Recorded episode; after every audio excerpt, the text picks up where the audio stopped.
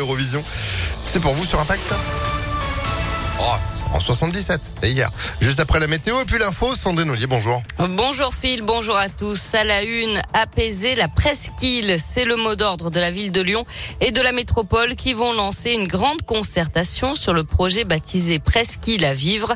L'étude englobe une zone comprise entre le boulevard de la Croix-Rousse et la place Carnot.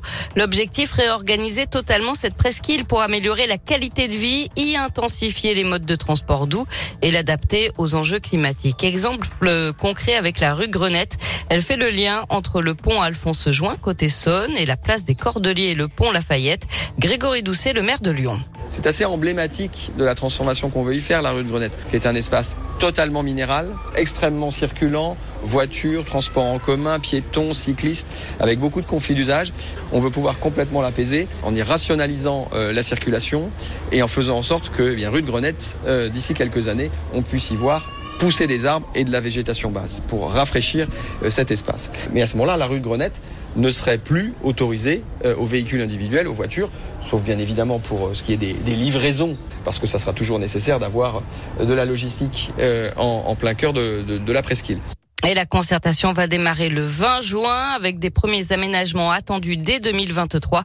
Plusieurs secteurs ont été identifiés avec des scénarios concernant la végétalisation, la piétonisation ou encore la révision du plan de circulation. Dans l'actualité également, le quai Sémar à la Mulatière, toujours fermé à la circulation. La chaussée s'est effondrée hier après une rupture de canalisation d'eau. On reparle des élections législatives dans le Rhône. 650 votes ont été annulés dans la troisième circonscription. En cause une irrégularité majeure dans le bureau de vote 307 constaté par les autorités d'après le progrès. En fait, il manquait un des deux cadenas sur l'urne, mais ça n'aura pas d'impact sur les résultats de cette circonscription avec Marie-Charlotte Garin de la NUP en tête devant la candidate Ensemble Sarah Payon. Une bonne nouvelle dans l'actualité, l'adolescente dont la disparition jugée inquiétante avait été signalée le 2 juin à Vénissieux a été retrouvée saine et sauve. Un appel à témoins avait été diffusé par la police sur Twitter. Cette jeune fille de 14 ans avait disparu en début d'après-midi alors qu'elle devait retourner au collège. Un préavis de grève aujourd'hui à l'hôpital Édouard Herriot à Lyon. C'est le syndicat autonome euh, FA, FPH qui l'a déposé pour tous les personnels des services soins critiques et unités de soins continus. Un rassemblement est prévu cet après-midi devant l'hôpital entre 15h et 17h.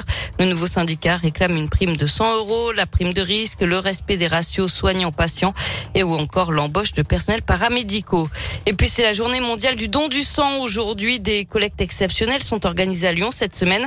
Rendez-vous aujourd'hui et demain à la Cité internationale de la gastronomie. On passe au sport avec du foot et la défaite de l'équipe de France hier soir face à la Croatie 1 à 0 au Stade de France.